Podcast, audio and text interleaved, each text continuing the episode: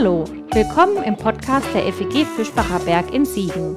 Es folgt eine Predigt aus unserer Gemeinde. Wenn du uns kennenlernen willst, besuch uns gerne online unter fegfischbacherberg.de. Jetzt wünschen wir dir eine gute Zeit mit unserem Podcast.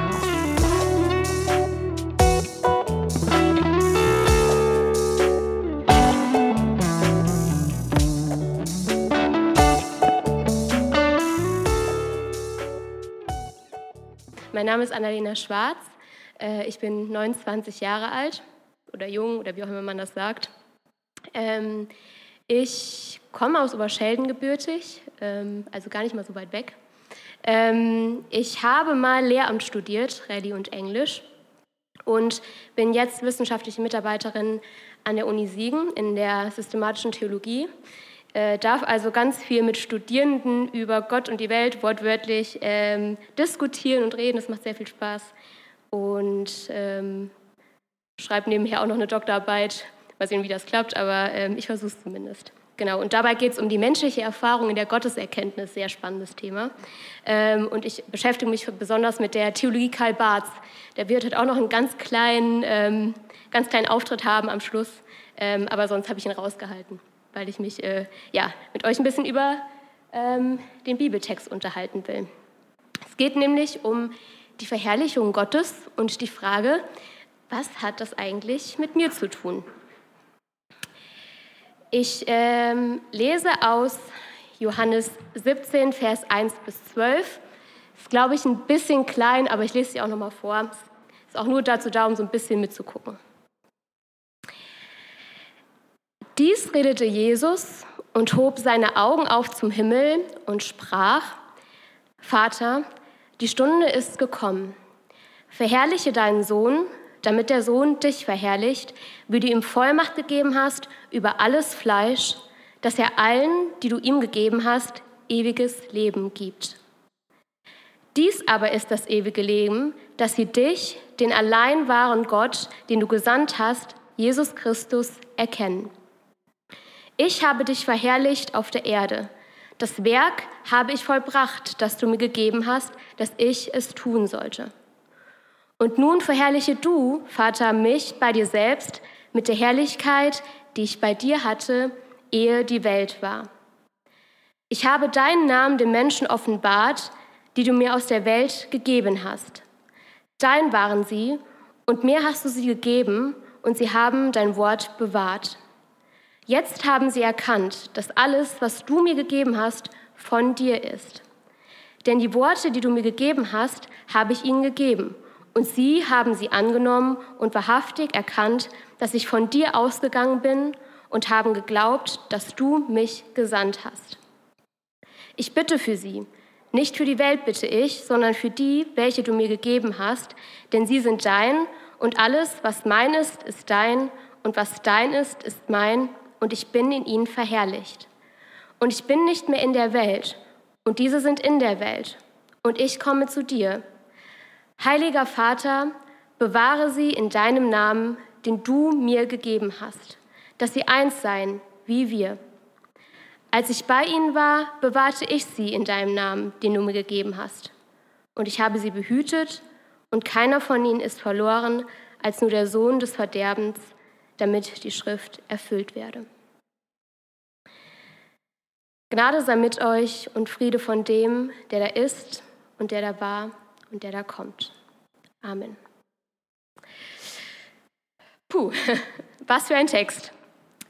Gar nicht mal so kurz ähm, und zumindest für meinen ersten Blick gar nicht mal so attraktiv. Ich weiß nicht, wie es euch damit geht, aber irgendwie stört mich was an diesen Versen. Vielleicht sind es Begriffe wie Verherrlichung und abstrakte Beschreibungen, mit denen ich wenig anfangen kann, die einfach schon befremdlich und irgendwie nach leeren, frommen Floskeln klingen. Als mir diese Bibelstelle als möglicher Predigtext im liturgischen Kalender vorgeschlagen wurde, war mein erster Impuls, nein danke zu sagen. Verstehe und fühle ich alles selbst nicht und dann soll ich noch darüber predigen und anderen was davon erzählen? Zum Glück hat mir Sebastian ja freie Wahl gelassen. Da findet sich in den Weiten der Bibel sicher irgendwas Angenehmeres und zumindest scheinbar Eindeutigeres. Und das, versteht mich nicht falsch, wäre auch völlig okay gewesen. Manchmal fehlt mir, fehlt uns allen die Kraft, sich mit etwas auseinanderzusetzen, das nicht sofort zu uns spricht, das uns irritiert oder vielleicht sogar alte Wunden aufreißt. Und vielleicht ist es dann sogar besser, den Text beiseite zu legen, statt ihm auf Biegen und Brechen irgendwas für die eigenen Ohren schön klingendes aufzustülpen. Aber ihr ahnt es, ich habe mich dagegen entschieden, mir etwas anderes rauszusuchen und dafür mir die ganze Sache mal genauer anzuschauen. Nicht, weil ich so unglaublich heroisch bin, ähm, sondern zum einen, weil die Kraft da war, mich hinterfragen zu lassen und ich die Erfahrung gemacht habe, dass das sich durchaus lohnen kann. Und zum anderen, weil ich mich daran erinnert habe, wie ich meinen Studierenden Tag ein, Tag aus, immer und immer wieder geradezu predige, sich um der Sache willen stören zu lassen. Wer bin also ich, dass ich mich davor einfach drücke? Auf diesem, auf meinem Weg mit dem Text, der wirklich kein Spaziergang war, möchte ich euch gerne Schritt für Schritt mitnehmen. Das bedeutet nicht, dass ich glaube, dass mein Weg, diesem Text zu begegnen, der richtige ist. Aber ich lade euch ein, ihn mal probeweise mitzugehen. An manchen Ecken wollt oder müsst ihr vielleicht woanders abbiegen und meine Herangehensweise in Frage stellen. Auch dazu eine herzliche Einladung, vielleicht nicht während der Predigt, aber gern danach. So, nach diesem kleinen Disclaimer, wie man so schön im Englischen sagt, nun aber endlich zu Johannes 17, die Verse 1 bis 12. Ganz grob gesagt geht es in diesem Abschnitt um einen ganz bestimmten Plan. Ich möchte gerne mit euch gemeinsam ergründen, was es mit diesem Plan auf sich hat. Und dafür gehe ich vier Schritte, die jeweils eine bestimmte Frage stellen und auch vorläufig beantworten. Erstens, wessen Plan? Zweitens, welcher Plan? Drittens, wer führt den Plan durch? Und viertens, wann wird der Plan durchgeführt? Und am Ende schauen wir dann mal gemeinsam, was genau das alles praktisch bedeutet oder zumindest bedeuten kann. Und vielleicht, ganz vielleicht, birgt ja gerade dieser Text, der auf den ersten Blick so gar nicht zu mir und vielleicht auch zu einigen von euch nicht spricht, ähm, ja, ungeahnte Chancen. Kommen wir also zu Schritt 1 und zur ersten Frage. Um wessen Plan geht es hier überhaupt? Schon der erste Vers macht deutlich, hier findet ein Zwiegespräch zwischen Vater und Sohn, zwischen Gott und Jesus statt. Bereits in den einleitenden Sätzen heißt es, dies redete Jesus und hob seine Augen auf zum Himmel und sprach, Vater. Das Johannesevangelium ist nun dafür bekannt, was wir in der Theologie eine hohe Christologie nennen. Das bedeutet vereinfacht gesagt nichts anderes, als dass es die Hoheit, die Göttlichkeit Christi betont. Dass diese Perspektive sehr wichtig für die weiteren Darstellungen des biblischen Buches ist, erkennen wir schon zu seinem Beginn. Vielleicht erinnern sich ein paar, in Vers 1, Vers 1 heißt es, im Anfang war das Wort und das Wort war bei Gott und das Wort war Gott. Und dann später in Vers 14, und das Wort wurde Fleisch und wohnte unter uns. Christus Gottes Wort, das in die Welt kam, ist, so sagt das Johannesevangelium, Gott.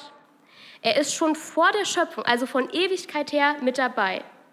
Das lesen wir auch in Vers 5, in dem Jesus sagt, und nun verherrliche du, Vater, mich bei dir selbst mit der Herrlichkeit, die ich bei dir hatte, ehe die Welt war.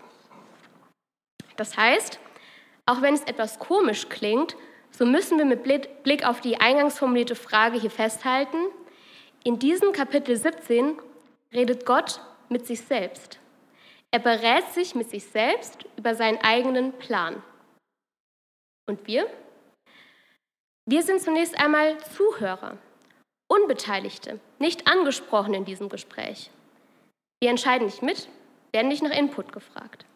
Wir blicken schlicht durch sowas wie ein Schlüsselloch und hören Gottes Zwiegespräch mit sich selbst darüber, was er sich ausgedacht hat. Und das wäre, höre ich euch jetzt schon fragen, kommen wir zum zweiten Schritt des Weges. Von welchem Plan ist hier eigentlich die Rede? Der Plan, vor dessen vollendete Tatsachen wir also gestellt werden, so lesen wir es in mehreren äh, Versen, ist die Verherrlichung Gottes. Das klingt erstmal ziemlich abstrakt, unnahbar und irgendwie auch befremdlich, oder? Ist Gott also sowas wie ein lupenreiner Egomane? Geht es ihm bei seinem Plan schlichtweg um Selbstdarstellung, um Aufmerksamkeit? Gerade in der gegenwärtigen Weltsituation hinterlässt diese Vorstellung schon einen ziemlich negativen Beigeschmack, finde ich. Was soll das für ein göttlicher Plan sein, bei dem keiner mitreden darf bei dem es Gott ausschließlich um sich selbst geht? Und wir? Sollen wir bei diesem Plan einfach so mitmachen, eine Rolle in Gottes überzogenem Theaterstück spielen, ihn preisen, verherrlichen, sein scheinbar fragiles Ego befriedigen? Das könnte man auf den ersten Blick ja durchaus so vermuten. An dieser Stelle hätten wir jetzt die Möglichkeit, frustriert das Handtuch zu werfen und entweder zu sagen, das geht mir zu weit, ich bin raus, oder das Spiel mitzuspielen. Ist ja schließlich und immerhin Gottes Plan, oder? Da diese Predigt noch nicht so lange dauert, könnt ihr euch sicher denken, was jetzt kommt. Das große Aber. Und zwar nicht, weil ich noch mehr Zeit füllen muss, sondern weil ich glaube, dass wir dem Text nicht gerecht werden, wenn wir es bei dieser Perspektive belassen. Wenn wir nämlich noch mal genauer hinschauen, merken wir, dass diese Analyse aus, nicht ausreicht, dass es mehr zu entdecken gibt. Oder viel mehr noch, Gottes Plan, die Verherrlichung, dreht sich in erster Linie nicht um ihn selbst, sondern im Gegenteil, es geht vor allem ganz und gar um den Menschen. Und zwar um etwas viel weitreichenderes und existenzielleres als ein scheinbar unbegründetes, der Mensch soll mich, Gott hat einfach gut finden, bejubeln und preisen. Es geht nicht um die Verherrlichung zum Selbstzweck. Um was geht es dann, fragt ihr vielleicht? Ich möchte mit euch zwei Perspektiven näher beleuchten. Perspektive 1, die Verherrlichung Gottes das bedeutet die Rechtfertigung und Neuwerdung des Menschen. Johannes 17 zieht an mehreren Stellen Relationen zwischen der Verherrlichung Gottes und dem, was in Christus am Kreuz für den Menschen passiert ist. Auf den ersten Blick vielleicht ein wenig versteckt, aber im Gesamtkontext des Evangeliums doch einleuchtend, entdecken wir eine solche Verbindung in Vers 4. Dort steht, ich habe dich verherrlicht auf der Erde, das Werk habe ich vollbracht, das du mir gegeben hast, dass ich es tun sollte. Es ist vollbracht. Das sagt Christus noch ein weiteres Mal im Johannesevangelium. Es sind seine letzten Worte am Kreuz, bevor er stirbt. Zufall? Vielleicht. Vielleicht aber auch nicht. Die Verherrlichung Gottes, das ist, wenn wir dieser Spur folgen möchten, also das, was wir nächste Woche als Christen und Christinnen feiern. Das, was Gott selbst für den Menschen tut. Kreuz, Auferstehung. Oder mit anderen Worten, denn so hat Gott die Welt geliebt, dass er sich selbst gab, um die Menschen aus ihrer Not zu retten, sie zu umarmen, an die Hand zu nehmen, aufzurichten und neu zu machen. Nun geht es im heutigen Bibeltext aber um mehr als die bloße Durchführung der Rechtfertigung und Neuwerdung. Perspektive 2. Die Verherrlichung Gottes, das bedeutet auch, Gott Glauben zu schenken und mich selbst durch seine Augen zu sehen. In Johannes 17 wird deutlich, Verherrlichung Gottes, das hat auch etwas mit Erkenntnis zu tun, sehen wir hier in den Versen. Das, was da in Christus schon für uns passiert ist, dessen Tragweite und existenzielle Auswirkungen soll der Mensch auch irgendwie fassen und für sich annehmen können. Er erkennt, was da in Christus für ihn geschehen ist. Er schenkt Gottes Urteil über sich Glauben und gibt ihm Recht. Und dieses Urteil lautet, du bist gerechtfertigt, geliebt, angenommen, neu. Das Kreuz ist geschehen, ist in diesem Kontext Durchführung, aber eben auch weltliche Sichtbarmachung der geschehenen Rechtfertigung für den Menschen. Gott agiert direkt in der Welt. Das Unglaubliche wird hier erfahr und glaubbar. Jetzt gibt es sicher ein paar unter euch, die schon länger auf eine ganz konkrete To-Do-Liste warten, die sich fragen, was genau ist jetzt eigentlich unsere Aufgabe in der ganzen Geschichte? Ich komme eurem Wunsch nach und sage ganz konkret, eure, unsere, meine Aufgabe ist das Staunen. Wir kommen zu Frage 3. Wer führt den Plan durch? Wir erinnern uns, schon zu Beginn von Johannes 17 und der Predigt wurde klar, hier geht es ganz allein um Gottes Plan. Der Text geht allerdings noch einen Schritt weiter, indem er verdeutlicht, das, was Gott da ausheckt, setzt er auch ganz allein selbst in die Tat um. In Vers 1 heißt es, Verherrliche deinen Sohn, damit der Sohn dich verherrlicht.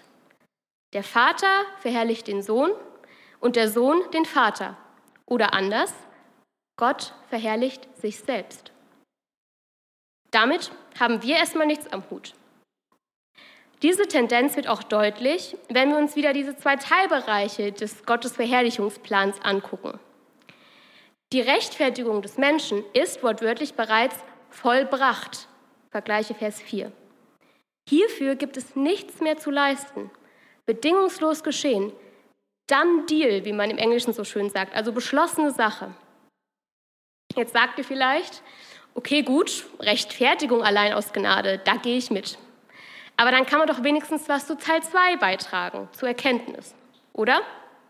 Der Mensch kann, doch, kann sich doch zum Glauben entscheiden. So hört man es in christlichen Kreisen ja immer wieder. Johannes 17 sieht das, so lese ich das zumindest heraus, etwas anders. Wer genau erkennt die Verherrlichung laut Bibeltext? Mehrfach wiederholt Christus oder Jesus diesbezüglich, die, die du mir gegeben hast. Glaube, Erkenntnis und wem sie zuteil werden, haben in diesem Kontext, zumindest in ihrer Entstehung, nichts mit Entscheidung, sondern erstmal mit göttlicher Auswahl, mit Erwählung zu tun. Und Glaube, das ist ja auch nicht Voraussetzung für die schon geschehene Rechtfertigung, sondern erstmal Erkenntnis des schon Vollbrachten. Kurz, an dieser Stelle kann man natürlich eine spannende Debatte darüber führen, was dann, wie es dann mit Menschen aussieht, die nicht glauben, die soll es ja geben. Ähm, die Frage auszudiskutieren führt dir wahrscheinlich ein bisschen zu weit, da können wir uns nachher nochmal drüber unterhalten. Aber vielleicht so viel bis hierher, ihre Schuld ist es nach, diesem, nach dieser Argumentation augenscheinlich erstmal nicht. Zurück zum Gedankengang. Wir halten also fest, die Verherrlichung Gottes und alles, was darunter fällt, Rechtfertigung, Glaube, das macht ganz viel mit uns. Aber sie ist nicht von uns abhängig. Wer führt den Plan durch? Gott selbst. Jetzt würden sich wahrscheinlich viele oder die meisten von uns, ich inklusive, als gläubig bezeichnen. Und aus eigener Erfahrung, vielleicht ging oder geht es euch da manchmal ähnlich, fiel und fällt es mir nicht immer leicht, all das zu verstehen zu glauben, geschweige denn für mich anzunehmen oder mich selbst aus dieser göttlichen Perspektive zu sehen. Immer wieder habe und hatte ich Zweifel und Fragen. Wenn aber doch Gott den Glauben diese Erkenntnis schenkt, was bedeutet es dann, dass ich zweifle? Dass ich nicht richtig glaube? Wir kommen zur vierten Frage. Wann wird der Plan durchgeführt? Wir haben es jetzt schon öfter gehört. Ein Teil der Verherrlichung, die Rechtfertigung, ist schon vollbracht. Wer wir in Gottes Augen sind, das ist unaufkündbar klar. Der Bibeltext kennt neben dem schon aber auch ein noch nicht. Was Jesus da in Vers 1 zum Vater sagt, ist eine Aufforderung. Verherrliche mich. Das Johannesevangelium berichtet spannenderweise im Gegensatz zu Matthäus, Markus und Lukas von keiner Himmelfahrt Christi. Im Prozess der Verherrlichung scheint noch etwas auszustehen. Und da es die Rechtfertigung, das haben wir ja bereits geklärt, nicht sein kann, muss es wohl etwas mit der menschlichen Erkenntnis zu tun haben. Die braucht wohl noch ein bisschen. Es gibt zwar, so berichtet das Kapitel 17, schon ein paar Menschen, denen Christus zur Erkenntnis verholfen hat, aber auch die scheinen das Ganze nicht ein für alle Mal zu wissen, sondern müssen laut Vers 11, das sehen wir unten, bewahrt werden. Glaube, Erkenntnis, das ist ein Lernprozess, ein Hin und Her zwischen dem schon, schon geschehen und noch nicht verstanden, zwischen einem in Gottes Augen schon angenommen und einem in meinen eigenen Augen unwürdig. Diese Spannung versucht der Bibeltext nicht zur einen oder zur anderen Seite aufzulösen, sondern lässt sie erstmal stehen, ganz ohne zu verurteilen. Und damit sind wir am Ende der heutigen Predigt angelangt und fragen zuletzt, was bedeutet das jetzt alles praktisch? Zusammenfassend lässt sich sagen, wenn ihr meinen Weg mitgegangen seid, haben wir folgende Fragen zu Johannes 17, Vers 1 bis 12 betrachtet und zumindest vorläufig folgendermaßen beantwortet. Wessen Plan wird beschrieben? Gottes Plan, nicht unserer. Um welchen Plan handelt es sich? Die Verherrlichung Gottes und damit die Aufrichtung, Veränderung und Erkenntnis des Menschen. Wer führt den Plan durch? Gott selbst, nicht wir. Um uns geht es in diesem Plan, hauptsächlich, aber er hängt nicht von uns ab. Wann wird der Plan durchgeführt? durchgeführt? Ein Teil gilt schon jetzt, von Ewigkeit her, der Rest hoffentlich bald. Dass das alles so scheinbar so überhaupt nicht in unserer Macht liegt, mag einigen aus unterschiedlichen Gründen sauer aufstoßen. Sehr frommen Ohren tut es vielleicht weh zu hören, selbst zu wenig Verantwortung zu tragen. Und liberalen Ohren kommt die ganze Geschichte womöglich völlig übergriffig vor. Ich kann beide Perspektiven sehr gut persönlich verstehen und nachvollziehen und glaube dennoch, dass in all dem eine ungeahnte oder vielleicht doch irgendwie zu erahnende große Chance steckt. Für mich lassen sich hier nämlich zwei unglaublich befreiende Einsichten entdecken.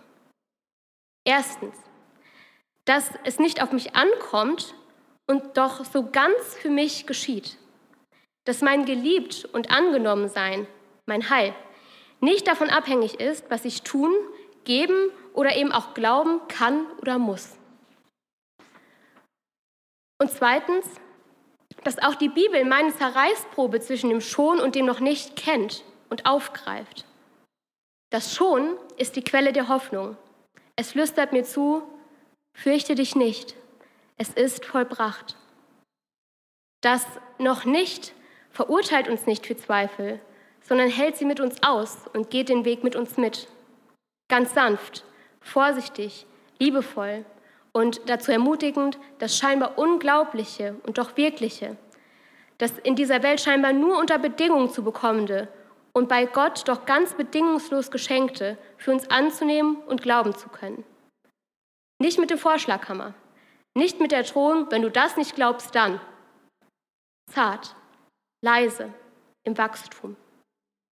Gott sagt mir zu, mein Kind, ich war, bin und werde bei dir sein, unaufkündbar, dass du das Schritt für Schritt erkennst und dass es sich zum Positiven verändert.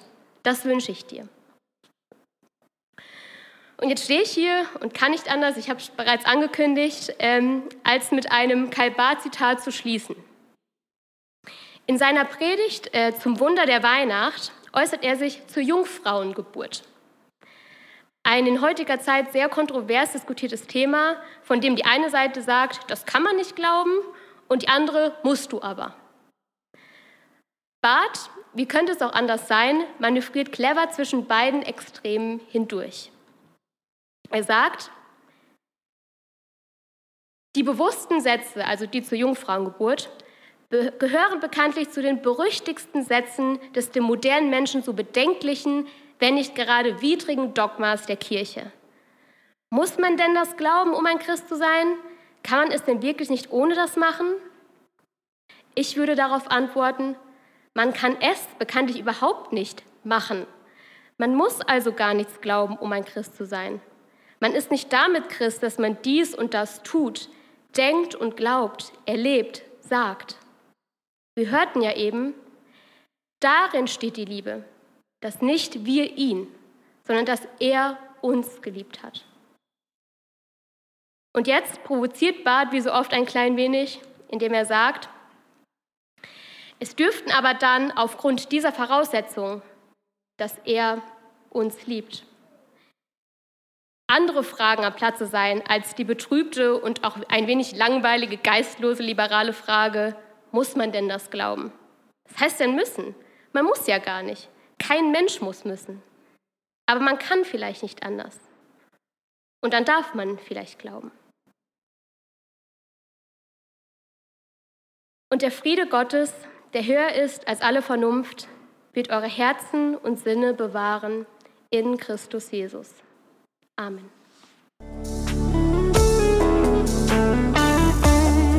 Das war's für heute. Keine neue Folge zu verpassen, kannst du den Podcast einfach auf deinem Smartphone abonnieren. Mehr Informationen findest du unter fegfischbacherberg.de. Wenn es dir gefallen hat, lass uns gerne einen Kommentar oder eine Bewertung da und sag es weiter. Tschüss und vielleicht bis zum nächsten Mal.